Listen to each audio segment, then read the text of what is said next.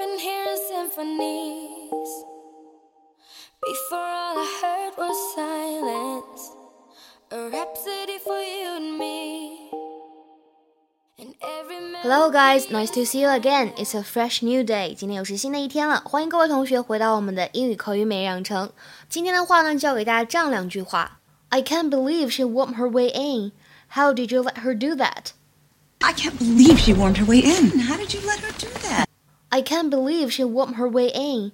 How did you let her do that? I can't believe she wormed her way in. How did you let her do that? 整句话的意思是，我不敢相信她掺和进来了，你怎么就放任她这么做呢？I can't believe she wormed her way in. How did you let her do that? 在发音技巧方面呢，注意一下这几点。Can't believe，当这两个词呢碰到一起的时候，can't 末尾的 t 有完全失去爆破的现象，所以呢读起来这个 t 不太听得到。I can't believe，而不是读 I can't believe，要注意。然后呢，第二点，这个 did。和 you 放在一起的话呢，有音的同化的现象，听起来呢会比较像指的音。Did you? How did you? 还有就是末尾这个 let her, let her，这里呢可以按照击穿爆破的规律来读，变成 let her.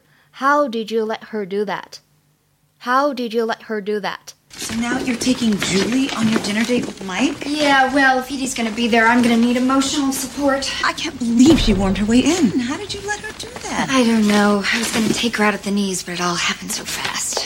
那么有关这两句话的学习呢，我只讲一个单词，就是这个 worm。worm， 它作为名词表示虫子，那么做动词什么意思呢？英语当中有一个这样的短语，叫做 worm one's way into something，表示硬挤进去，或者呢引申义表示利用手段达到目的。To reach a particular place or situation gradually, often using clever methods。比如说，我们来看一下下面这个句子：She wormed her way through the crowd to the reception desk. She wormed her way through the crowd to the reception desk. 她从人群当中呢挤到了接待处那里。请同学们呢，今天尝试翻译一下下面这个句子，是一个英译汉，并留言在文章的末尾。She was confident she could worm her way into their affections. She was confident she could worm her way into their affections. 什么意思呢？欢迎各位同学的踊跃留言。OK，that's、all for today。今天的话呢，就先讲这么多了。See you guys tomorrow，明天再会。